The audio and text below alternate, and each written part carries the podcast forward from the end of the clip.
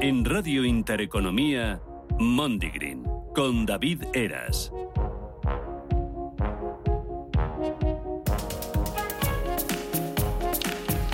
Buenos días, buenas noches. Bueno, me he saltado buenas tardes, pero da igual. Eh, soy David Ceras y esto es Monday Green, un programa que es posible gracias al equipo técnico liderado por Candy y a la producción de Ángel Monge. Hola, eh, ¿qué quieres hacer, eh, Raquel? Mm, Chain. ¿Me has llamado Chain? Chain. Chain. Chain. Eh, ¿Qué quiero hacer? Quiero, pues mira, además de comunicar mis sentimientos, emociones y pensamientos y expresiones a través de un micrófono, ahora me bebería un margarita. Ah, muy rico. Sí, me apetece Con un unos montón. churros. Eh, no, mira, me, me vi- que, me- que no sé, no sé, de momento líquido. Es que hace como calor, ¿no? Sí, es... eh, No sé, es que es ya tarde. Es, Es, es tarde, tarde. claro. Es la, tarde. la hora del aperitivo en, en- Sí, en pues el eso. mundo. ¿Y tú qué quieres hacer?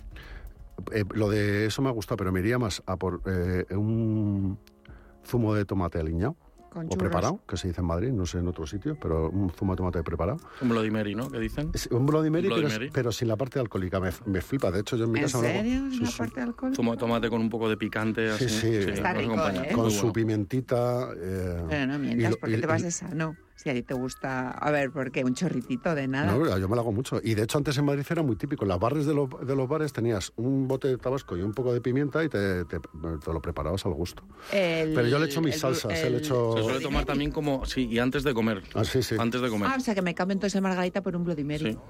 Eh, yo, eh, eh, ¿Pedimos un globo, unos Bloody Marys? aquí? Venga, que el señor Bloody Mary que nos preparan aquí. Eh, a mí me flipa el tomate preparado, eh, aliñado, o pre- preparado, es preparado, ¿no? Preparado, sí, se llama. Yo le echo salsa, eh, hago como los mexicanos, le echo salsa Maggi y, y salsa inglesa, Sí, la salsa perry. eso es. Un poquito de tabasco, sal, pimienta y lima. Eso es. una- Así está perfecto. Y, y, vamos, ni vermú, ni... El problema es que... Y eh, además comes, porque no, es como un gazpachillo también. Sí, hay muchas veces que se toma antes de la comida, pues dicen que, que tomar picantas de una, antes de una comida te abre el paladar. sí. Y ya degustas mejor la comida. Bueno, y, y de hecho hay el, el- el vinagre pasa lo mismo, las banderillas, todo ese tipo de encurtidos eh, activan el apetito, activan el apetito la- y, y mejoran la, la digestión por la salivación. Ah, mira. Nada, Bienvenidos pues- a datos random del señor Eras. Eh, pues sí, sí, sí, a mí me, me gusta mucho el tomate eh, preparado y, y me gusta también unos berberechos con vinagre. Eso lo tomaría. Mira, Ay, qué rico. Ah, no. me están dando un hambre. Berberechos en natural con vinagre. Eh, Y te voy a contar una guarrindongada típica de mi familia. A ver. que tomamos mucho el aperitivo. Y mi abuelo era muy fan de los berberechos al natural con eh, vinagre. Y cuando terminaba, el jugo que había quedado se lo echaba a la cerveza. Ay, ay, ay, ay. Y es una guarindongada tremenda, pero está buenísimo. Claro, que luego tiene que estar buenísimo también. Está ¿eh? buenísimo. Sí, sí, de hecho, claro, a mí cuando eh, eh, la gente lo- me lo ve hacer, pues le entran ganas de darme con Por un momento palo, pensaba pero- que ibas a decir que echabais los berberechos al Bloody Mary y, y me, ha dado, me ha dado un poquito de mal rollo. Eh, sí, eh, de, de- de todas maneras. Ay, mm, quiero quitarme esa, esa, esa imagen. El, el rollo de cocinar con latas, eh, hay mucha gente que lo hace. ¿eh? Eh, Sí, hay, hay, hay conservas y latas que, que también son premium y está buenísimo. Bueno, unos buenos mejillones en conserva. Además, el tiempo que te aguantan Y es sano. Bueno, es súper sano. Vi a Capel eh, Sí. en una degustación de latas eh, caducadas. Sí. ¿Estabas tú o lo, o lo, viste? lo vi, lo vi. Las sardinas, que las sardinas a lo mejor llevan 20 años, pero estaban con un brillo la sardina Sí, sí. como del primer día.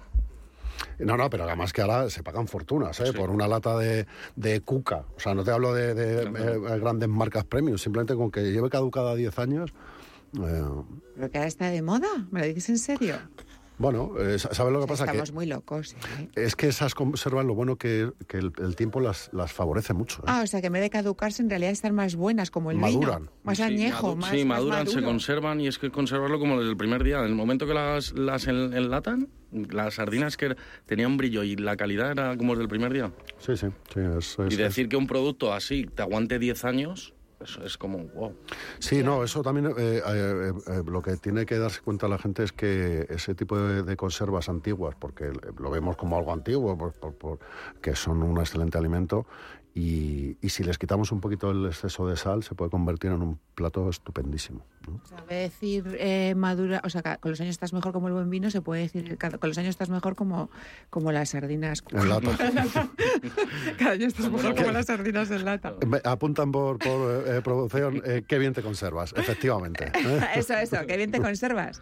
Que bien te conservas como las sardinas. Bueno, traigo, traigo una frase eh, que ahora verás que he vuelto a, a mi hilaje. Ah, es verdad, porque no te lo quería decir, pero en los otros programas he echado en falta el hilamiento. ¿eh? Exacto, me ha faltado... Pero bueno, no En pasa fin. nada. Si vuelves a ello, se te perdona. Venga, pues a ver si esto, ¿Estás a altura? este hilado. Y ahora, luego después del hilado, presentamos al invitado que está Vale, aquí. a ver, a ver. eh, porque tenemos más invitados, pero no todos están aquí.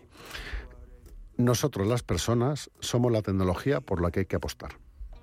Pues a ver, con berberechos y Bloody Mary no me viene nada. José Andrés. Eh, ¿Tú sabes quién es José Andrés? Sí. Es uno de los cocineros más Ah. importantes, eh, eh, digamos, a nivel mundial. No solo por su relevancia como cocinero, eh, sino por su relevancia como, como, como tío influyente. En, en- en Estados Unidos, el New York Times le consideró el, el tío más influyente del año. Eh, es un tío que tiene unos cuantos negocios de cocina. Galeo es el restaurante más conocido que lo abrió cuando dejó el Bulli y se fue a Estados Unidos. Eh, eh, ha sido el, chef de, de la mujer de Obama, bueno, de la Casa Blanca, cuando Obama estuvo en la Casa Blanca. Y tiene una de las ONGs más eh, brutales que yo he conocido. Y además, yo él va, o sea, no es una cosa que, que tiene delegada, que es cuando hay un desastre o una guerra como la de Ucrania, se va a cocinar allí y de una manera muy inteligente no cocina lo que él quiere, sino lo que come la gente de allí. Entonces, cuando se fue a Haití, pues cocinó lo que la gente de Haití esperaba, eh, comida casera, que está muy bien visto, porque tú te vas a, a Ucrania y te pones a hacer hamburguesas, pues bueno, vale, pues eh, posiblemente te la coman, pero si quieres dar comida eh, racional, no solo... Claro, que coman ellos de allí, que no, Claro. que, que realmente sea... que está muy bien pensado, ¿eh? Para mí es un referente José Andrés, ¿eh? A, a mí, a mí me, me cae muy bien, les sigo en redes sociales, yo no suelo seguir a gente famosa, ¿eh? pero a algunos les sigo, y me parece un tío muy divertido, muy, que ha llevado la, la cocina española eh, muy a gala, y, y luego era amigo de, para mí, eh, uno de mis mitos de, de- no tanto como chef, sino como comunicador, que es Anthony Bourdain. Eh, que me he reído muchísimo con ese señor, con su libro, no sé si lo habrán leído, Sí. pero, pero yo creo que todo cocinero eh, lo ha leído, porque hablábamos antes fuera de micro que eh, nuestro invitado no, no bebe, pero lo que cuenta este es que se bebe se drogan y se lo pasaban muy bien en aquellos años. ¿no? Yo creo que eh, es ¿Qué verdad libro? ¿Qué libro es decir el título? Que yo no lo conozco. eh, la uf, ahora me pillas. La, Ah, la, eh, la, la cocina de... eh, me pillas, lo tengo Bueno, que lo- pensar. luego, lo, luego lo buscamos y lo decimos. Sí, ahora ahora lo buscamos. Pero el, el quid de la cuestión es que este tío da una imagen muy gamberra de lo que es la cocina por primera vez. ¿no? Y es verdad que tú ves a los Subijama, a los... eh, eh, eh, Arguiñano, Roca. eh, toda esta gente Sí. que, que cuando terminaban de, de cocinar en sus respectivos restaurantes quedaban entre ellos para hablar de comida, pero juergueando, ¿no? Y luego se iban a comprar. eh, o sea, es- es- llevaban una vida muy crápula, ¿no? El, el tema es que, bueno, pues eh, José Andrés es un tío como cocinero excelente, pero como empresario superlativo y como persona pues parece que es un tío grande, ¿no? Cosa que, bueno, pues eh, siempre es bueno. Bueno, eh, vamos a presentar al, invitado, aunque luego hablaremos eh, largo y entendido. Eh, Juan Sánchez, chef cocinero, cocinero... Principalmente cocinero. Principalmente co- cocinero. Mira, yo tengo un amigo que es cocinero, trabaja en, en, en- en cocinas, de- bueno, y me, me dijo una cosa, dice, qué bien guisas. O sea, yo cocino bien, pero no soy cocinero. Y la gente me dice, joder, es un cocinero. No, no soy cocinero, soy- yo guiso. Es un guisador. Sí, porque, joder, un cocinero es él.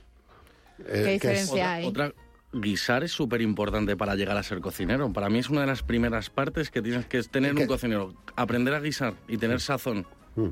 Es O sea, que- importantísimo. pero, que- pero, a ver, para una persona como yo, que lo máximo que hace es tortilla francesa y mal, eh, que, que o sea, guisar es, que eh, no es cocinar, no es lo mismo, no es un No, sinónimo. eh, a ver, un, un cocinero, aparte de, de cocinar eh, y de guisar, lo que también hace es planificar experiencias, compras, eh, ma- manejo del equipo, la Exacto, planificación gestión. de menú, creatividad, son, es. son muchos aspectos, aparte de la parte de lo que es realmente cocina. la, la parte de cocina, Sí, ¿no? Eso es. Vale, es, vale, es- es algo más complejo. vale, vale, pero vale. yo estoy de acuerdo que los buenos cocineros vienen de una, de una historia generalmente de empezar a cocinar muy jóvenes o estar entre pucheros porque sus padres tenían un restaurante. O sea, al final, eh, el guiso, y más en España, donde se guisa mucho, pues es una excelente escuela, aunque luego hay técnicas mucho más Sí, elaboradas. ¿no? las técnicas luego vi- vienen después, pero Ah. la, la base, la base, la base es el guiso, esa tradición, ese, ese producto y es el, tener esa sazón y ese Sí, sí. gusto. Sí, sí.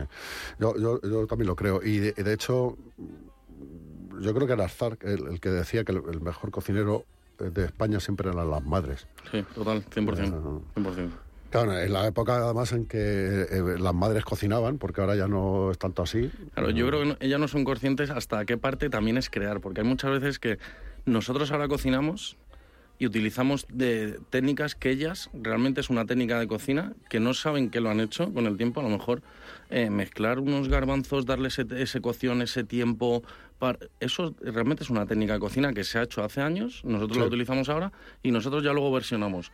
Pero hacer una ensaladilla rusa, o sea, eso también es una técnica de cocina. Sí, Cocer sí. la patata de una manera, qué tipo de patata, ponerle sal, eso es técnica de cocina. Sí, sí. eh, eh, eh, una, un- una mujer que hace una tortilla de patatas, una madre, y que utiliza la Mona Lisa porque cree que le va a Por salir ejemplo, mejor, pues eso es ser cocinero, porque es elegir la mejor materia prima para la elaboración que vas a hacer. Eso es, Eh, eso es. Luego si vas a hacer eh, eh, pues unos eh, garbanzos, pues a lo mejor te gusta más el Pedro Sillano, te gusta más, ¿no? Eso Pero- es, utilizar qué producto, qué- de qué manera utilizar ese producto. Es. Lo que decías de la tortilla, hay mucha gente que la deja con el huevo batido y la patata pochada, otra gente que no, lo de la si- con cebolla sin cebolla. Hay muchas variantes, pero realmente eso es una técnica de cocina que se Sí, hizo sí. hace años y ahora se utiliza. Sí, sí. Y, y bueno, pues eh, al final, eh, bueno, pues ahora, mira, el otro día, eh, curiosidad, no tiene, no tiene nada que ver con las amas de casa, pero eh, hace ya tiempo que lo, lo- lo quería probar y probé eh, la mahonesa la, la- con aquafaba, con... con eso es una técnica que es brutal, cuando, eh, sobre todo para los veganos, que ahora mismo Sí, sí, tú sí. haces eh, eh, con el agua de cocer los garbanzos, puedes hacer una mahonesa. Con Ah, una grasa, vale. con una grasa y con el agua de cocer los garbanzos, lo puedes ligar como una mahonesa. Tiene un ligero, pero muy ligero sabor a garbanzo, muy ligero, ¿eh? O sea, hay que tener el paladar entrenado para darte cuenta. Y es una mahonesa vegana. Te evitas en verano eh, problemas de contaminación eh, y, bueno, pues no tiras el agua de cocer los garbanzos. Pues, pues muy bien. Ahora te has quedado Cuando alucinada. vuelva a cocer garbanzos. Tú, que eres muy de que yo soy muy de cocer Sí, garbanzos. casi todos los Vamos, de días. hecho, ahora me voy de aquí y me voy a cocer garbanzos. Estabas cociendo garbanzos. Sí, estoy cociendo garbanzos. Eso es. Eres eh, una de las expertas en cocer garbanzos, sí. siempre se ha dicho. Raquel eh, y sus Garbanzos. Saiz. Raquel Saiz y sus Cocer- garbanzos. y sus garba- Exacto, tal cual. Es, vamos, eh, eh, suena a grupo musical. ¿eh? Pues sí, mira. Pero bueno, bueno eh, voy a eh, decir un- una efeméride y alguna cosita más. Y, ¿Está hilado con garbanzos o No, con... es, es que esta me gustaba mucho. berberecho? No, esta me gustaba mucho porque aunque comer me gusta mucho, los animales también. Algunos, eh, eh, bueno, pues pueden ser comestibles, pero Ah. eh, en este caso voy a, a la parte de Ay, amor, afectiva. afectiva. Eh, el 28 de mayo es el Día Mundial del Perro sin Raza. Del perro, del chucho. Sí, chucho suena des- despectivo. Pero bueno, es como pero- se le ha dicho siempre. Sí, sí, bueno, eh, perro. Perro, señor yo- perro. Eh, Perro y la marca mm, no es necesario. En este caso es perro sin marca. ¿Y cómo está hilado? Hablando de que lo habías hilado todo. Ah, cosas que te gustan. En realidad no va de cocina esto, va de cosas Sí, que te eh, gustan. hoy es cosas ¿qué que me gustan a mí. ¿Qué es lo que más me gusta en la vida? Los perros. Eh, La- ¿comer? comer y la música. Punto. Ah, vale, este es tu hilo. Es un hilo muy personal. Es un... Venga, pues eh, que, que sepas que eh, esto lo que trata es que la gente adopte perros sin raza. Yo no soy de esa opinión. Yo creo que la gente lo que tiene que es adoptar perros. Si la tienen o no la tienen es una cosa circunstancial. No, lo que sí que es Pero- verdad es que son más como más sanos, ¿no? Los que... Sí, tienen fama de mucho más resistentes Y sí que es verdad que los perros eh, eh, adoptados tienen fama de que luego te, te, adoran, pero también es verdad que pueden tener problemas. Hay que saber elegir y yo recomendaría a la gente que adopta un perro que no sea su primer perro. Sobre todo si el perro es adulto o viene en una situación comprometida porque son eh, perros que pueden tener problemas psicológicos, arrastrar eh, eh, problemas que, que si es tu primer perro, pues te puede costar. Ya, ya, ya, ya, ya. Ah, pues Pero vamos, no estoy en contra de la crianza, ¿eh? o sea, eso de los criadores son el mal, tampoco lo tengo muy claro. Gracias a los criadores, pues se ha salvado una raza de perros que ahora está tan de moda como es el perro de aguas español. Porque como nadie lo quería, porque era un perro que no, no le gustaba a nadie, pues afortunadamente una serie de, criadores lo criaban para el campo, porque es un perro... ¿Los perros truferos, ¿qué llaman? Sí, también, también, eso es. Que es el, de las lanitas. El, de las este. lanas, perros truferos. ese es el, perro eh, que dio origen al caniche, el caniche triunfó porque es muy mono, pero este perro se utilizaba mucho en Andalucía, se utiliza mucho en, en Extremadura para, para, la gestión en el campo y luego se utilizaba para las trufas porque es un perro hiperinteligente. Mm. Y luego, muy, muy, si le educas bien, no se come las trufas, cosa que con un cerdo, por ejemplo, pues te puedes encontrar con un disgusto. Se come... Hay un proveedor que tenemos nosotros de trufas, que es Trufas Alonso, y tiene dos perritos de esos. Sí. Sí, los coge con... Con perro. Con perro. Yo, yo creo que, no sé dónde están los tuyos, ¿eh? pero yo creo que de, de, Madrid para, abajo se utiliza más el perro y de, de arriba eh, el... luego ya en, Cataluña, yo creo que por la zona del eh, Cataluña también. Sí, algo así me suena, no sé. De todas maneras, eh, al final, lo importante es que tenga un olfato y que saque buenas trufas. Y que saque buenas trufas. bueno, eh, como saque buenas trufas, tienes, le, tienen endiosado. Vamos, vive mejor que, que un marqués. Mejor que nosotros. No es para menos. Eh, eh, ¿Cuánto has pagado tú por la trufa más cara que hayas pagado? Mm, casi 2.000 el kilo. Depende de la temporada, claro. Es que eso varía mucho, pero se puede poner en un mes 3.500 euros kilo. ¿eh? Y si es blanca ya no te quiero ni contar. Ni, eso es mejor ni tocarlo. Mejor olerlo de lejos. Solo decir... Lo miras en fotos y suspiras. ya está, ya está. Eh, el otro día comentaba, eh, yo tengo un blog de recetas y que estoy un poco harto porque ahora le echan trufa, no trufa, yo de la trufa no me canso, le echan sintéticos a todo. Mm. Lo he visto en hamburguesas. Sí, dices, eh, tiene poco sentido porque le estás, primero, le vas a echar ketchup y mostaza, con lo cual la trufa desaparece, salvo que sea sintética a cascoporro. Y estoy un poco harto de eso. Sí, se utiliza mucho las esencias de trufa, mm. los purés de tartufo que se llama. Realmente es como utilizan la trufa en conserva y la trabajan con otra serie de aditivos y tal. Si lo pones en una carta, pon que no es trufa, pon que es tartufo o que lo que sea. Pero sí que antes se utilizaba más que ahora, ¿eh? pero sí que se utiliza mucho. Sí, sí. Y no es realmente ni el aroma ni el sabor a una trufa fresca. No, no, no tiene nada que ver. Eh, yo descubrí hace muchos años una forma de comer, o la mejor forma que he conocido. He, conocido dos, pero esta que voy a contar, eh, tortilla en tortilla. No, no, qué cosa más maravillosa. Me, lo enseñó un trufero, ¿eh? Me dijo, nada, déjate de grande, eh, esto se come aquí eh, con una tortilla. Ya está, ya está en crudo, un poquito de aceite y hay muchas veces que a lo mejor con pan, con un poquito de jamón ibérico y trufa rallada, eso es una maravilla. Y luego, eh, Viridiana, mi querido Viridiana, esos huevos con mousse de... Bueno, bueno, bueno. En fin, voy a acabar. Este, este programa pinta muy mal. Voy a salivar eh, eh, litros. Bueno, eh, venga, voy a dar unas pinceladas de, de curiosidades de los perros. Porque quieres, porque, quiero. Programa, es, tu hilo, es, lo que... es nuestro programa. sí, sí, pero hoy es tu hilo, porque hoy yo, esas cosas a mí, los perros. O sea, a ver, que les son muy majos, pero ¿No te has comido nunca un perrito caliente? No, no me gustan. ¿Pero no te gusta el perrito o no te gusta el caliente? el caliente me gusta, el perrito. El perrito no es que no me guste, pero no sé. Bueno, venga, di. Venga. Eh, eh, un perro llega a tener una inteligencia de un niño de dos años. Ah, pues me lo creo. O sea, quiero decir, sí. ¿Todos los perros o todos los niños? Y hay, y hay, personas que no llegan a tener nunca la inteligencia de un niño de dos años. No, no, que se quedan en el... Sí, sí, ya te digo. Y sí, sí, habrá perros que superen, sí, sí. Sí, sí, vamos, lo tengo claro. Eh, de hecho, hemos tenido que sacar la inteligencia artificial para suplir tanto tonto. Vamos a poner a algún perro a hablar con él, que igual se comunica mejor. Exacto, ¿eh? a, lo mejor hace buenos prompts. Eh, bueno, esto es una curiosidad que puede ir cuatro veces más que los humanos. Que puede oír. Sí. ¿A distancia o en intensidad? Sí. sí, Vale. Eh, sudan por las patas. ¿Sudan? ¿Y por ¿No era por la nariz? No, por el, la nariz lo que está es húmeda, pero por otros motivos. Si no está húmeda, para aumentar eh, la percepción. Eh, eh, sí que es verdad que los perros cuando tienen la nariz seca, chungo. Eso es mal síntoma. O cuando la tienen caliente dicen que tienen fiebre. También, bueno, es que puede ser, pero ahí puede tener la húmeda y tener fiebre. Sin embargo, si la tiene seca es algo. hay, algo malo. Sí, puede ser deshidratación, puede ser una enfermedad o, o que la has sacado con una toallita, pero te habrías dado cuenta, tú mismo. Eh, bueno, eh, los perros son capaces de echar de menos, tienen ese sentimiento, esa capacidad, no todos los animales la tienen y tanto te echa de menos como detectar tus sentimientos y tus emociones, ¿vale? Esto está medido. ¿Te acuerdas que en el programa anterior... ¿Ves yo esto cómo lo miden? Eh, lo miden con un, aparato que se llama medidor de sentimientos. ¿De perro? De perro. que es, lo inventó, es como el que el, medidor de... El, traductor de Homer Simpson, de su hija. Ah, sí, pues hizo una cosa igual, ¿no? Su hermano hizo, inventó el traductor de bebé.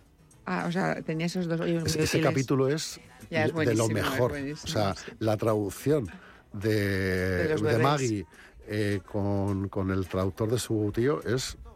Bueno, en fin. Eh, bueno, y ya por último, antes de poner la música, eh, algunos perros no ladran. ¿Porque están tristes, afónicos o pasan de ti? ¿O por qué? Eh, porque, no quieren. No quieren. Ya está, han dicho no, ladro y no ladro. Oye, por, por, bien. Pues si no tiene nada que decir, no ladra. Lo que pasa es que no creo que haya ningún gato que no maulle. Pues no sé qué decirte. Pues saldremos de las dudas en, en próximos programas. Vamos con la música.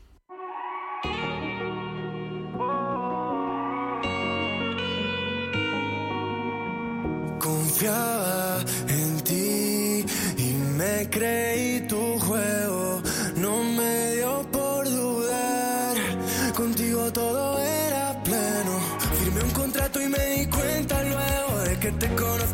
pero te entiendo menos. Solo me mostrabas tu lado bueno y quiero que sepas que no quiero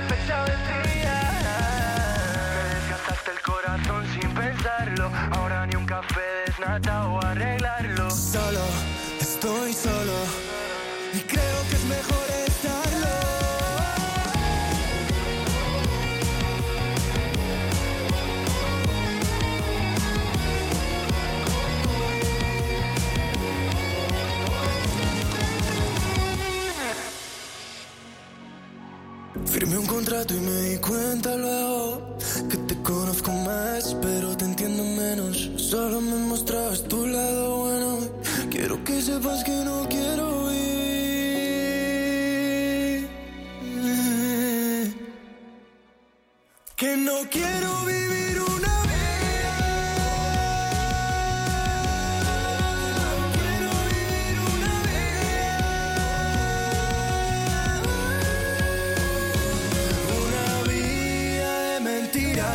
te conocí. Muy bonito parecía, pero aquí llega el fin de la partida.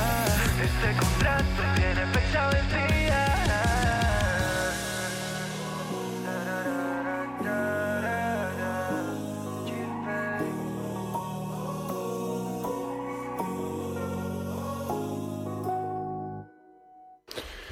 Bueno, temazo de nuestro querido G-Face que tenemos por aquí a- al, al aparato. Eh, ¿Qué tal, querido Gabriel? ¿Cómo andamos? ¿Cómo estamos, David? ¿Todo bien?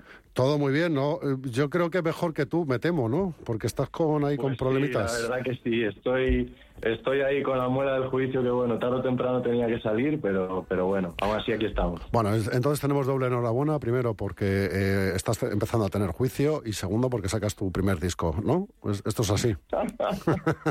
no me hagas reír, no me hagas. Venga, no, no te quiero hacer sufrir, así que voy a, voy a ser comedido con mis chistes, mis chistes, eh, que generalmente son malos. ¿eh? Bueno, Nada, nada. eh, lo primero, tú mismo. enhora- enhorabuena porque ha sido lanzar el disco y petarlo, como siempre, ¿no?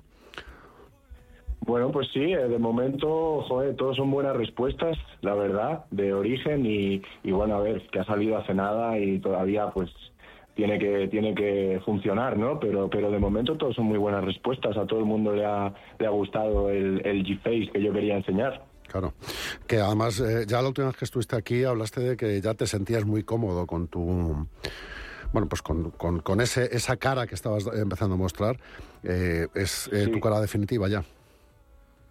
Pues sí, a ver, a pesar de que para mí todo es música, ¿no? Al final, pero mm, digamos que con el pop ya encontré ahí un estilo en el que puedo pues contar mis historias, mis historias personales y también lucirme vocalmente y, y bueno, ahí puedo, siento que puedo expresarme, ¿no? Como, como yo quiero y como a mí me gusta. Es cierto que otros estilos pues también Sí, sí, me gustan, se me dan bien, pero el pop es, es creo yo, el, el estilo definitivo con el que me voy a quedar. Para no marear, más que nada. Bueno, eh, eh, ya sabes que mi opinión es que efectivamente, eh, bueno, pues el pop es un, un estilo muy digno, muy, muy potente, que otros eh, lo puedas eh, alcanzar bien está, nu- nunca está de más, pero bueno, eh, que te definas está también muy bien. Eh, lo bueno es que puedes narrar historias que son tuyas, porque todas estas historias de este disco son tuyas, ¿no? Son vivencias personales, ¿no? Sí, desde que llegué a tu querida ciudad, aquí a Madrid, pues eh, eh, lo he ido componiendo en base a todo lo que he aprendido, toda la, bueno, todas las malas y, buenas, ¿no? Cosas que me han pasado y es un disco que recoge todo eso, todas mis vivencias. Bueno, eh, eh, entiendo que las buenas y las malas, eh, pero quiero entender que las buenas son las que ganan, ¿no? Hombre, sí, pero de las malas también se aprende, ¿no? Digo Sí. yo. Sí, no, eh, eh, dicen que se aprende más de las malas, yo no lo tengo tan claro, pero se aprende, eso desde luego, ¿no? Eh, lleva- Depende. lleva- ¿Cuánto tiempo llevas de aquí? ¿Un año y medio? pues sí, un añito, un añito y poco más ya. Y sin perspectivas de volver, ¿no? Porque esto, esta máquina ha empezado a rodar y vas como, como un tiro. Totalmente. Sí, o sea, a ver, yo amo, amo Galicia, es evidente, por, bueno, pues primero porque soy de allí, por todo el todo lo que tiene que, que me encanta, pero Madrid, para mi trabajo, para la música, tú en Galicia levantas una piedra y posiblemente haya pues otra piedra debajo, pero aquí tú levantas una piedra y tienes 20, 20 productores con los que trabajar, 20 que no digo que no los haya en Galicia, ¿no? Pero aquí en Madrid está mucho más desenvolvido eh, y, y hay el doble de gente, entonces es Claro. más fácil todo, ¿sabes? ¿Con, con qué productores has trabajado para este, para este disco? Pues mira, eh, en este disco he trabajado con tres productores. Eh, uno de ellos es Pepper, que es de, es de Galicia también, pero bueno, trabaja aquí en Madrid y es con el que he hecho gran parte del, del disco. Después eh, con Liam Garner, que fue con quien hice la canción de Te Fuiste. Y después hay una que es la número 4 del disco, que se llama Pido al Diablo, que esa la he hecho con tres kamikazes, que son unos productores de México, que, que bueno, que son unos cracks también y, y con los que he tenido el gusto de, de trabajar en este disco. Eh, ¿y, y cómo te pones en contacto con los mexicanos? Eh, ¿Les conoces? ¿Habías ya eh, visto...? Sí, sí, fue por manos de, bueno, de Universal, ¿no? Al final ellos también tienen sus armas y, y fueron ellos quienes me los, quien me los presentaron y, y bueno, para mí es de, de mis canciones favoritas del disco, la verdad. De Bueno. hecho, fue la primera vez que quedábamos para trabajar y, y bueno, y salió esa canción que fue, vamos, fue una alegría. Bueno, eh, bueno, eh, curiosidades de la vida, la, eh, cuando te despida, la música que vamos a poner es la de Pido al Diablo. No, no sabía que era tu, tu preferida, pero ya hemos No, no, vuelto a no es mi acertar. favorita. Bueno, una de ellas. No es mi favorita, pero es de ellas. Es de, de tus favoritas porque todas son tus niñas bonitas, ¿no? Bueno, eh, el, el tema, no te quiero entretener mucho, que sé que estás bastante tocado, ¿eh? pero Ah, no te el, que- que- ¿cuáles son los siguientes pasos después de sacar un disco y, que tengas tantas cientos de miles de reproducciones? Pues la verdad, yo espero que, hombre, está claro que todavía, pues eso, acaba de salir hace muy poco y espero que siga subiendo, que la gente lo siga escuchando y, y tratando con, con cariño y bueno, y que salga a tocar, ¿no? En cuanto el disco funcione y todo eso, pues me gustaría evidentemente ir a cantar por ahí y, y hacer mucho directo, que es donde yo me, bueno, es donde yo más me luzco en el directo. Bueno, el, el- Pero, el- pero bueno, los, los siguientes pasos ya te digo que es el primero de muchos. Lo, es una frase que me gusta mucho y, y tengo pensado pues seguir haciendo más discos, seguir haciendo más música. Esto al final es un aprendizaje continuo también, ¿no? Entonces, si este disco a ti te parece bueno, yo espero que el siguiente te parezca el doble de mejor. Así que mis siguientes pasos son ir a mejor en todo lo que pueda y seguir, bueno, seguir haciendo lo que te guste. Eh, eh, mm, mejor respuesta no podía tener, pero es que es verdad que Origen, el disco, se llama así porque para ti es el, el inicio de una larga carrera. Sea, tú eres corredor de fondo, no has venido a hacer un, un disco y, y irte a casa. He venido a pasar, a saludar y a despedirme. No he venido para saludar. eh, espero que la gente me acepte y para quedarme. El, el- eh, no me equivoco, ¿no? El, el- el disco Origen tiene ese sentido, ¿no? Que es el... Sí, mente. Aunque yo ya lleve un tiempecito eh, la música y tal, pero Origen para mí es como el inicio de, de todo esto, ¿no? De toda esta, de toda esta carrera. Bueno, llevas eh, eh, eh, casi dos años, ¿no? De carrera, que... que Sí, claro, respalda. por eso te digo que ya, ya llevo un poquito, pero bueno, sí, Origen, a lo largo de estos dos años, pues he aprendido mucho y me han hecho falta estos dos años para llegar a, a- a sacar Origen, ¿no? Claro. Todas esas, todos esos estilos en los que navegué y en, y en los que me perdí, pues fueron necesarios para, para encontrar esto y para encontrar dónde sentirme cómodo. Sí, al final no deja de ser un, un camino, un proceso. Al final, eh, ese año y poco que llevas aquí, más lo que llevas en Galicia, pues lo que te está dando es un, un bagaje que, que, bueno, pues que tú aprovecharás en, en- en tu beneficio, quiero entender, ¿no? Claramente, si esto es como una masterclass. Claro, claro. Eh, si quieres estar muchos años en el oficio, pues tendrás que trabajar mucho y pasar muchas, y esta es una de ellas. Eh, el origen es el principio, pero no nada más. ¿no? Bueno, eh, no te quiero entretener más, de verdad, eh, que me da mucho palo que esté en balito. Eh, Nada, hombre, nada, sí es un placer, a mí me da pena. Pero bueno, sabes que en cuanto esté bien me voy para ahí y vamos. sí, sí, eso en cuanto te, te salga el juicio del todo, te vienes para acá y, y lo, lo hablamos más tranquilamente. Tú ahora descansa, cuídate. Y, y no quiero dejar de decir que enhorabuena, tío, es un discazo. Enhorabuena. Mil gracias, David, de verdad. Pues nada, oye, nos despedimos con la- tu canción que acabas de decir ahora, el, eh, Pido al Diablo, que a mí también me gustó mucho. Chao, tío. Un Pues abrazo. espero que os encante. Gracias, David, un placer. Un abrazo. Chao. No he sido capaz, ay de olvidarte, ay de olvidarte y ya mi paz. Se fue a buscarte, está en otra parte. Por más que intento, vuelves en sueños e invades la carpeta de recuerdos. Qué soledad. Tú me dejaste, tú me dejaste y el wifi. Quiero quitarme para no estalcarte. Te echo de menos y es un infierno el ya no vernos. Aunque no estés,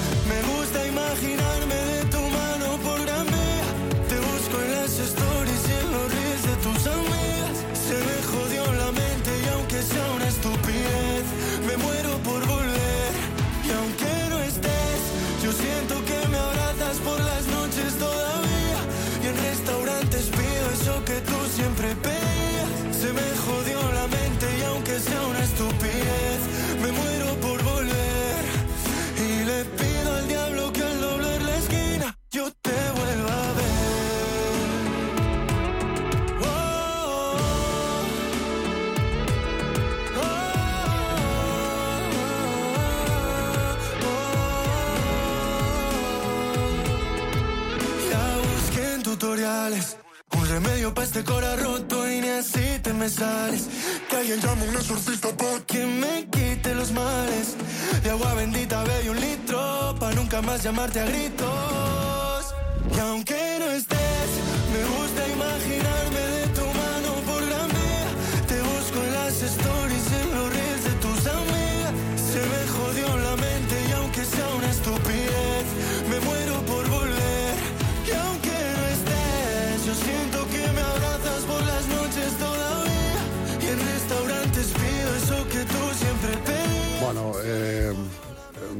podido disfrutar mucho de, la entrevista por, por- porque los tiempos no quería entretener a una persona con un dolor de muelas, que es de las cosas que más eh, pueden molestar. Pero sí que invito a todos los oyentes a que escuchen el disco, que lo tienen en Spotify, bueno, en todas las plataformas, eh, que sigan el camino que está recorriendo G-Face, que, eh, bueno, pues además es un poco diferente a lo que hay ahora en el mercado, eh, que hay más reggaetón y más Mm, otras músicas que, que el pop clásico y, y tiene mucho talento. Sí, sí, sí.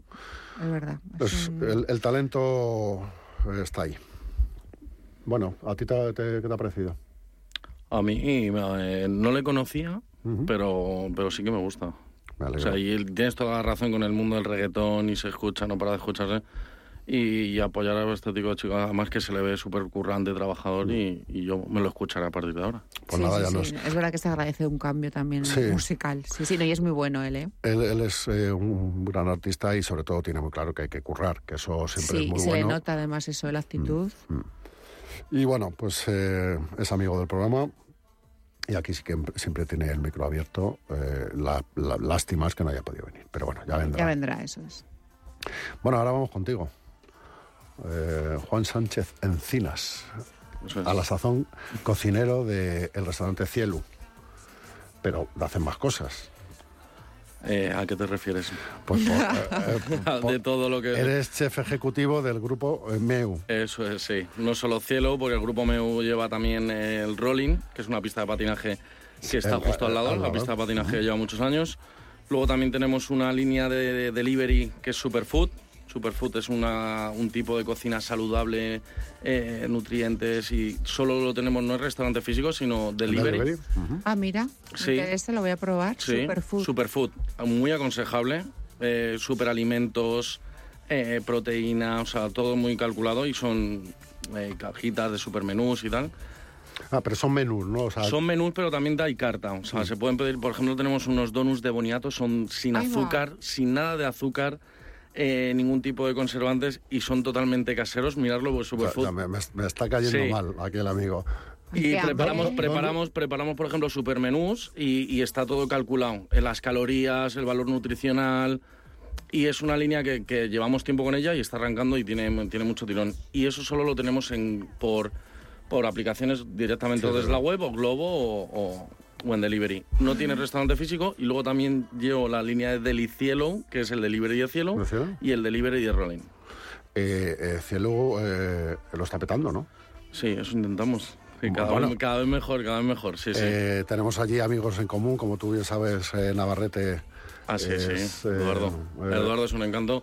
Hace poco estuvimos haciendo los dos una, una colaboración, hicimos una torrija Ah, para sí. Semana Santa. eh, eh, gran cocinero, como él dice. Sí, que- nos, estoy- nos estuvimos riendo mucho y estuvimos ahí haci- haciendo una creación de una torrija diferente y tal. Y estuvimos ahí en las cocinas, cocinas centrales, y yo me estuve riendo mucho con él. Sí, sí, sí, es muy divertido. Bueno, es también eh, eh, colaborador de este programa, viene y vendrá siempre que quiera porque eh, se come el micro, es muy divertido y luego es muy buen profesional también. Eh, evidentemente la cocina no, no va a ser su, su gran... Bueno, a- eh, a mí ¿Quién me- a mí- sabe, a- no? claro, quién sabe. A mí me ¿Quién echa una mano, a mí me echa una mano, ¿eh? Bueno, eh, eh, también es verdad que yo creo que eh, hay gente que llega más tarde a la cocina, él, eh, bueno, pues ahora mismo con la vida que tiene como para cocinar, ¿sabes? Pero, Tendrá tiempo. pero... Bueno, ¿y tú cómo llegas a la cocina? ¿Cómo, ¿Cómo llego? A ser cocinero. Pues vocacional, 100%, ¿eh? Sí. porque ni por parte de madre ni por parte de, madre- de padre. Mi madre es profesora de inglés Ajá. y de idiomas y mi padre se dedica a la banca de toda la vida. Ah, sí. Y yo iba a ir por la rama del derecho, pero no me gustó nada y fue puramente vocacional. Y me metí en la escuela de hostelería de Lago, busqué una de las Sí, mejores escuelas. el- y em- aquí en Madrid. aquí en Madrid y empecé a empecé a estudiar y en el momento que empecé a estudiar uno de los profesores que aún sigue ahora es director de allí me cogió y al mes empecé a trabajar empecé a trabajar como camarero en uno de los hoteles que hay aquí que es el hotel Meliá Ujú. y ahí fue cuando empecé empecé pi- Qué primero bueno, qué bueno que un cocinero aprenda el servicio de, de- de mesa. Sí. Es- 100%, hay que aprenderlo todo, o sea, saber también el cómo se sienten ellos, el servicio en mesa, la atención, luego es, eh, aprenderlo todo realmente es un conjunto y es, es una suma para tu experiencia. Y fue los primeros que toqué y además era un canijo, o sea, un canijo en un hotel con gente trabajadora de allí que llevaban a lo mejor 20 años yo empecé a verlo todo muy nublado, ¿eh? desde el principio, muy pero súper nublado. Yo dije, uff, lo que me espera. Y luego yo seguí trabajando para sacarme un dinerillo y estuve estudiando cocina. Y realmente ahí es cuando empiezas a ver, a sentir, a decir, realmente me gusta esto. Para mí mi, trabajo es mi pasión. Me encanta la cocina. La, cocina tiene que ser de pasión porque es muy sacrificada, como tú bien sabes. ¿no? Sí, 100%. Te lo tienes que sentir y tienes que tener una actitud de, de trabajo y una pasión por lo que haces, porque hay muchas veces ¿Y la, familia cómo lo lleva? Bien, mi madre encantada. Hay muchas veces que sí que me pregunta, hijo, ¿qué tal estás? ¿Estás cansado? Tal. Digo, mamá, pues, pues como cualquiera, el trabajo y trabajo, pero mi madre encantada. Hay muchas veces que cuando prepara cenas, mi madre es como esa tensión esa de... Tensión. Esa tensión de, a ver qué voy a preparar. Digo, mamá, por favor, yo vengo a disfrutar de tu comida. Déjate de tensiones. Y a mí lo que más me gusta es que me cocines tú en casa. Claro, ¿sabes lo que pasa? Que eso a todos los cocineros os pasa lo mismo. Eh, es, es, es, como sentirte examinado por un profesional, ¿no? Pero, pero al final, eh, claro, es tu madre, es la que te ha dado de comer, con lo cual, eh, no, no, sé si es el caso, pero las croquetas de tu madre siempre son las mejores. por mucho que luego aprendas técnicas para hacerlas líquidas. Nada, donde está ese sabor. Y además es que el, el la memoria gustativa, ¿no? Que muchas veces mm. que comes algo y dices, es que me recuerda a mi madre, me recuerda cuando era pequeño. Eso es lo mejor que hay. Eh, yo, yo, no, yo no, ya sabes que no soy cocinero, soy eh, hago guisos. Eh, ¿Guisador? Una, una vez organizaba una feria de arte en mi casa y vino eh, y daba tacos. Yo hacía tacos porque me parecía comer con las manos siempre lo más fácil. Y vino un mexicano y me dijo eso mismo. Me recuerdan los tacos de mi madre. Se me, casi me puso a llorar. De hecho, se fue al coche por una botella de tequila de 15 años. Este, contento que estaba el, tío. Ahí, bebías copas todavía. Eh, bueno, nos vimos unos tequilas. Además, tequila, un tequila de 15 años eh, se toma con mucha... Le es, otra cosa, es otro nivel, nada de chupito ni nada de eso. Pero bueno, eh, eso es un muy buen piropo, ¿no? Sí, conseguir que te digan eso es un piropazo, porque conseguir transmitir a una mesa de comensales ese guiso y ese gusto sabio de algo que han comido anteriormente es el mayor logro. O sea, de decir, wow. Y, más con, la, con cómo está la cocina actual. Quiero decir que la cocina actual tiene otras técnicas y otros procesos y hay otra, otra forma de entender a lo mejor la comida, pero tú conseguir, bueno, yo siempre pongo también el ejemplo de la tortilla deconstruida de, de es, pero que es un punto que te pongan un plato aparentemente muy diferente a una tortilla de patata y comas y digas, bueno, pues se parece a una torta de patata. Sobre todo que se cree y que se vaya a la vanguardia, que se crea y mm. tal, pero que tenga ese sabor. No que hagas una espuma, un bizcocho mm. micro y tal, y que no tenga sabor ninguno. Claro. Si lo haces, primero que tenga ese sabor y que te digas tú, wow. Bueno, en, breve, eh, bueno, no sé si ya la estás presentando oficialmente, pero tienes la nueva carta. El martes arrancamos. El martes, pues... Eh, ¿Y cómo es? Cuéntame. Pues hemos... Bueno, eh, ¿cómo es, eh, antes de que me cuentes la carta, cómo es el proceso de crear una carta? Que es una cosa que a mí me llama mucho la atención. Pues bueno, en Cielo partimos de un equipo muy grande. Marketing, hay un equipo detrás de Cielo muy grande. Aparte de los camareros, que sí me gustaría hablar de todo el mundo, porque es un equipo de un esfuerzo que hay el detrás, porque es un espacio grande, tenemos una terraza súper grande que se ha abierto ya.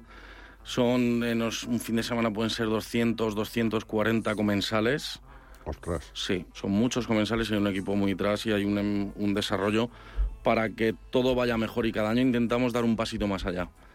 Eh, pues el estudio, eh, desde te puedo decir, desde números, ver en qué ha salido más un año, qué ha salido menos otro. Ahí, a partir de ahí, yo ya intento desarrollar platos nuevos, platos que sean visuales, que tengan producto, que sean creativos, que intenten gustar a la gente, el escrito de todo, todo es un conjunto para que pueda vender y que a la gente luego realmente le guste. Y aparte de eso, que sea el estilo de cocina que yo hago. ¿Y cómo, te defines tú, tu estilo de eh, cocina? cocina eh, castiza, castizo creativa. me gusta mucho la cocina castiza, soy madrileño 100%.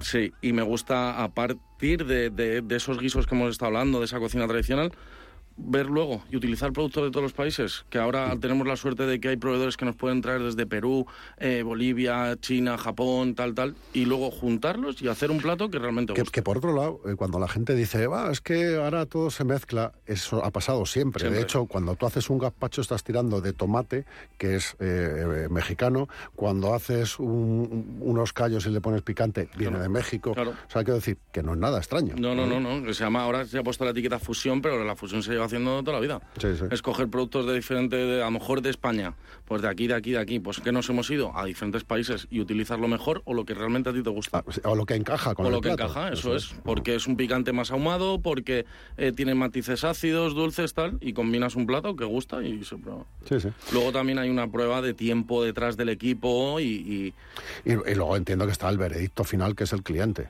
Eso es. Que al final... ¿Cuánto tiempo tardas en, en diseñar una carta? A ver, la cambiamos dos veces al, dos veces al año. Pero ahí a lo mejor ahora cambio la carta y la semana que viene saco sugerencias. Ya le estoy dando vueltas. A lo mejor yo he sacado ahora pla- 10, 15 platos, pero yo tengo detrás. Claro, que entiendo que son muy- sugerencias muy de temporada, Eso es, muy eso es. cambiantes, ¿no? Pero un plato puede surgir en media hora o un plato puede surgir en, en días. Sí. Sí. Bueno, como cualquier proceso creativo. Hay algunos que salen como muy de corrido, muy natural, que es como dices, qué fácil. Sí, y otros que es prueba, error, prueba, error. Eso y al final terminas desechando, me Sí. imagino. ¿no? o, fuera- te quedas con una elaboración o un sabor y lo combinas con otro plato. ¿Lo probáis entre vosotros, entre el equipo? Entre ¿Cómo? todos, Entre todos, todos, todos, todos. Hay mucha gente que dice la verdad y otros que dicen, bueno, tú. Siempre le digo el, que, el más sincero. El que me dice, Juan, esto no vale para nada. Digo, eh, digo, vale, entonces tienes razón, no Claro. vale para nada. Si, si uno de tu equipo dice eso, eh, lo más probable es que tenga razón. Sí. sí, ¿eh? sí. Porque para Hay gente decir eso que hay que tener na- Sí, narices. Sí, hay gente que dice, está bueno. Yo cuando dicen está bueno, Desconfías. mm, tiene que, que cuando dicen, joder, es la hostia, y dices tú, vale, O, o te dicen, hay un poquito más de pan para mojar, eh, eh, entonces ya... ahí, vas por buen camino. Sí, sí. Ahí vas por- ¿Y en esta carta te han dicho en el proceso alguna vez no vale para nada? Sí, sí, sí, mucho, sí, sí, sí. Vale, o sea. Pero eso es muy En- bueno, ¿no? Sí, sí, 100%. O sea, tiene, necesitas... Hay muchas veces que tu criterio propio es... mm, Al hay- es personal, es subjetivo, ¿no? El gusto. eso es, eso es. Con la experiencia intentas englobar un poco también los gustos de todo el mundo, es muy complicado, es muy complejo. Pero la ayuda de un poco de todos, sobre todo que la gente no, a la hora de elegir a, hacer una carta, no tienes que guiarte por tu gusto propio. Es muy complicado. Y al final desarrollar el gusto de decir, bueno, pues esto sí encaja, no encaja. Bueno, o, decir que eres, eh, como decía el del Bulli, eh, Fernando Adrià, que decía, no, no conocíamos, para-". cuando no iba nadie, ¿eh? decía, nosotros no conoci- eh, cocinamos para los clientes, cocinamos para nosotros. Que hay que tener un poquito de, de jeta y de, Sí, y de es que capacidad. También. Ferran es eh, otro mundo, completamente diferente. Él creo en lo suyo, creo, creo, creo, y, mira, sí, sí, es no. un no. referente, sí. Es, eh, yo creo que puso eh, por primera vez por encima de la cocina, de la nueva cocina vasca, eh, puso a España por encima de Francia en, en nivel de cocina. No, fue...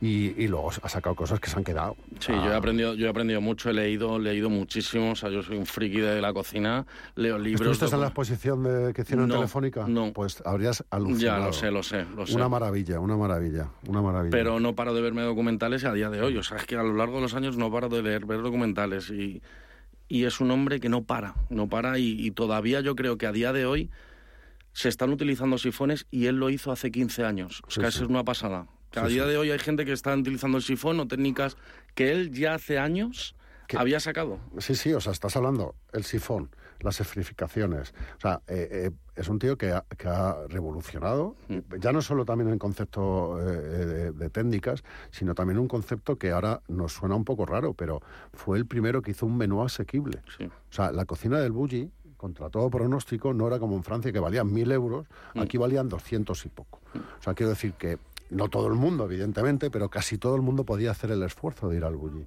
Y eso es democratizar la alta cocina.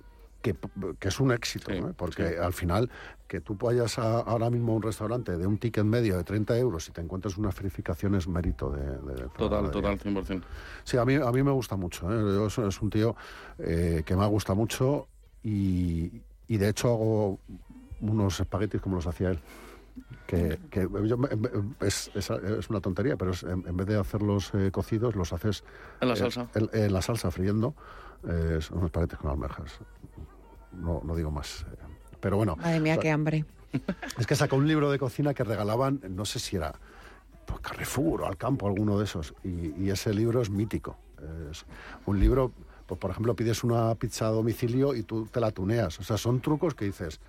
Sí, pequeños guiños, pequeños truquillos, Claro, ¿no? Que dices tú... mm, eh, Pero que, que Que nadie- funcionan. nadie- un cocinero de alto nivel no te dice, ¿no? Yo- Y este sí, ¿no? Oh, son sus secretos, en el fondo, ¿no? Te está desvelando Claro. un poco... Sí, sí, es, es- es- es un, un tío muy... O sea, pa- y para ti él es un referente, ¿y qué más? ¿Qué, qué otros eh, pa- cocineros? eh, Dani García.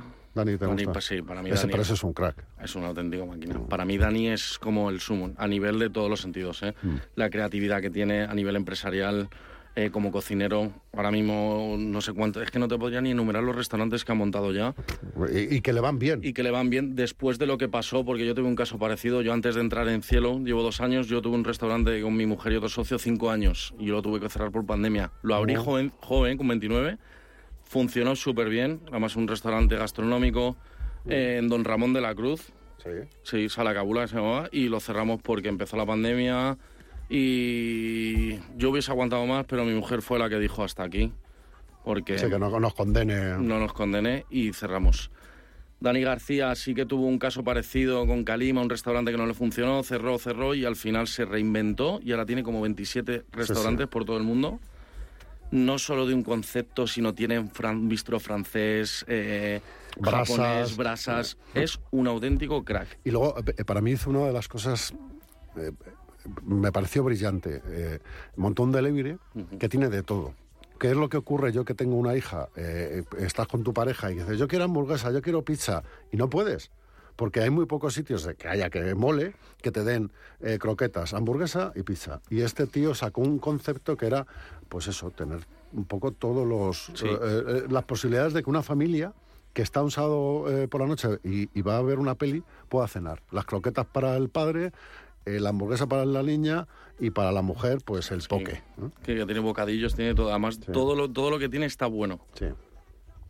Eh, eh, eh, mm, soy muy fan de sus croquetas. Eh, un, buen, muy buen referente, es un, un tío muy bueno. Me encanta. ¿Y qué, qué te parece David Muñoz? Dai Muñoz es un, un crack, un auténtico referente también. de- se le puede criticar mucho, se le puede hablar, pero David Muñoz es un a nivel técnico, a nivel creativo, es un es el es un dios ahora mismo la cocina. El, eh, a, a mí me gusta mucho, ¿eh? Eh, y sobre todo por sus orígenes, que es Viridiana. Viridiana Sí. es de mis restaurantes favoritos. ¿eh? Sí. Eh, es uno de los primeros en hacer fusión aquí en Madrid. Es un tío que pasa de, la estrella, de las estrellas Michelin, absolutamente. Un tío auténtico. Un tío auténtico. Auténtico, auténtico. Que cocina. Y, bueno, yo estuve, sabes que se supone que va a cerrar. Sí, y- es verdad, lo escuché. y, y se jubila. eh, eso eh, decía que iba a ser en abril, luego lo pasó a mayo, luego a junio, y ahora no sé cuándo se jubilará. Pero yo quise ir porque, bueno, pues es un restaurante que siempre me ha. Se me come me bien, además que guisa bien. Sí, sí. Es que Sí, y tiene, bueno, pues es una cocina que a mí me gusta mucho. Yo los, eh, la mu- los huevos fritos sobre mousse de, de pato con eh, trufa es una cosa que, que tendría que poner en unos altares. ¿no? sí, una combinación eh, perfecta. Perfecta, No, perfecta, sí, sí. no hay más que tocarlos. Un No, poquito no. de pan. Eso es. Y ya está. Bueno, quien dice un poquito dice una goza. Pero sí, sí. Bueno, o sea, tienes una, un- bueno, un- una, unos referentes eh, muy españoles. Eh, Sí. A ver, luego también está Grana Chad, que, que es un cocinero americano. Eh, México hay, hay diferentes, pero realmente así que digas tú, voy a analizarle, voy a ver cómo actúa, voy a ver qué, qué cosas hace. Para mí, Dani García. Dani García y cocineros de aquí. Quique da Costa me gusta mucho. Es que hay muchos, muchos. Bueno, es que ahora mismo yo creo que la cocina. Bueno, no, eh, también se habla mucho de las noruegas, todo este tipo de cosas, pero yo creo que la cocina eh, española ahora mismo es la top. La mejor del mundo. No. La mejor del mundo. Además, el mejor cocinero del mundo, David Muñoz, mejor cocinero del mundo por dos años. Eh, Dos años. ¿no? Dos años. Que es, mira que hay cocineros, pues que salga un cocinero español es como un subidón para todos los cocineros, para todas las escuelas, para, para te, te crea de decir, joder, lo estamos haciendo bien. El, el, tema, eh, yo esto lo hablo también mucho con, con otros cocineros. Una de las cosas que más me mola de, de- de los cocineros, aparte de que siempre se han ido de juego juntos, cosa que está muy bien, es que actualmente, aunque hay mucho ego y a- habrá eh, piques y celos, eh, la sensación de camaradería que tenéis los eh, cocineros, de colegueo, de mm, este cocina muy bien y es mejor que yo y yo no me enfado y, y- y, mm, y curro para superarle, pero me llevo bien con él, eso es un puntazo. Sí, y hace poco, por ejemplo, yo tuve un evento a cuatro más con Antonio Arrabal, que es un cocinero que salió de Top Chef, un cocinero también bastante conocido, y realmente es algo que vivimos, o sea, esa tensión de servicio, ese trabajo, esa constancia, es que lo, lo vivimos y, nos, y sabemos en lo que estamos, y para qué tener esas tiranteces con nadie, realmente disfrutas de lo que haces, absorbes de uno, absorbes de otro, eh, transmites eh, Claro. cosas, cosas que, que hacen unos que haces tú a lo mejor y se transmite, y, y es pasarlo bien y disfrutar. El, yo creo que eso viene, o yo por ejemplo, lo, o sea, la primera vez que lo, que lo vi fue con la nueva cocina vasca que todos eran muy jovencitos, eh, porque hace ya unos cuantos años, pero eran todos muy colegas. Y pues eso, el uno se contaba, uno, se- terminaban de currar, quedaban, eh, se ponían a contar sus recetas, a, hablar de cocina, pero no a, no a competir entre ellos. Y cada uno hizo su, eh, su carrera, porque Alfac, pues durante mucho tiempo fue considerado el mejor cocinero de España, Subijana, pues era y sigue siendo un crack. Eh, bueno, pues, eh, ¿qué, qué decir de, Berasategui. de Berasategui, ahí están todos. o qué decir de, de Arriñano, que todo el mundo considera que es un cocinero menor y tiene un, un restaurante que, bueno, pues... Que No, no, Arguiñano o sea, otro referente también, ¿eh? De la cocina Sí, sí, eh, y de la comunicación. y de la comunicación. A mí me, me flipa, aparte me cae muy bien y, a- y me gusta la gente que va a su bola, ¿no? Eh, ¿Dónde te vas tú a comer cuando sales de tu restaurante? Pues intento... Ir a tu casa de, o a la casa de tu madre, ¿no? de- sí, intento de vez en cuando ver a mi madre, si no a, a mi suegra, pero siempre busco, tengo una lista y voy, voy intentando sitios nuevos, referentes que hay ahora, cosas nuevas que hay y luego también el gusto propio. Pues nada, oye, al final no me, has- no me has contado ningún plato que haya en la carta. Eh, mira, tenemos una ensaladilla, eh, así rápido te lo cuento. Venga. Una ensaladilla tradicional que la hacemos en tempura de algas, una tempura de espirulina y luego con sashimi de akami de atún rojo y terminado con una mayonesa de hierbas. Un plato sorprendente, creativo, pero de tradición y de arraigo. Qué rico, por favor. Bueno, yo eh, lo que le recomiendo a la gente es que vaya a su restaurante y, pruebe el nuevo menú. Eh, yo lo voy a hacer eh, en cualquiera de los casos como nos quedan, segunditos. Eh, me ha encantado, me quedo con ganas de hacerte mil preguntas. Te vuelvo a decir, esta es tu casa, eh, vente cuando quieras. Eso sí, la próxima vez vente con algo de sí, sí, papello. trae un poco de Traeré- ensaladilla de esa. No, os traeré los donuts de Superfood para que Ay, los sí, sí, probéis. sí, sí, qué bueno. Me comprometo a ello. Ay, qué bien. Mil gracias Vale. de verdad y ha sido un placer. Eh, ahora, ahora cerramos la fecha. Nosotros nos vamos a ir yendo. Adiós. Adiós.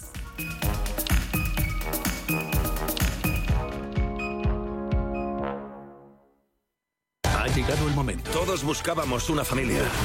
Hasta que nos encontramos. Vuelven Guardianes de la Galaxia a Cine Yelmo. Ya puedes disfrutar de la nueva entrega Guardianes de la Galaxia Volumen 3 en pantalla gigante en Cine Yelmo. Consigue ya tus entradas en nuestra app o en yelmocines.es. ¿Estáis listos?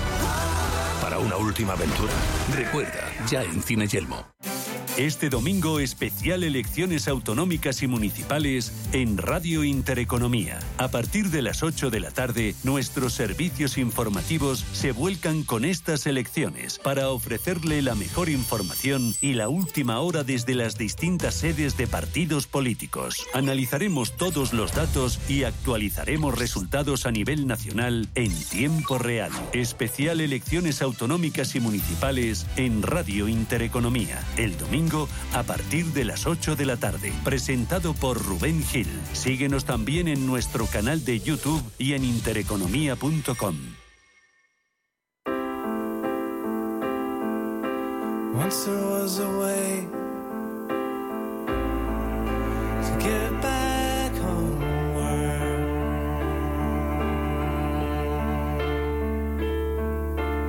Once there was a way